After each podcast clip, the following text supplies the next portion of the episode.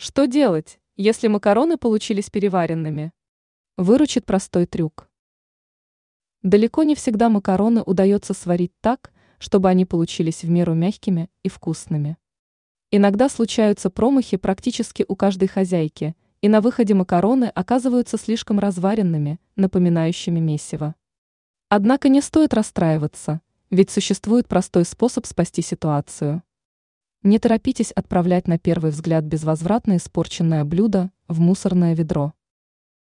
Хозяйкам на заметку.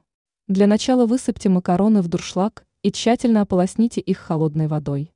Под воздействием низких температур они станут немного тверже.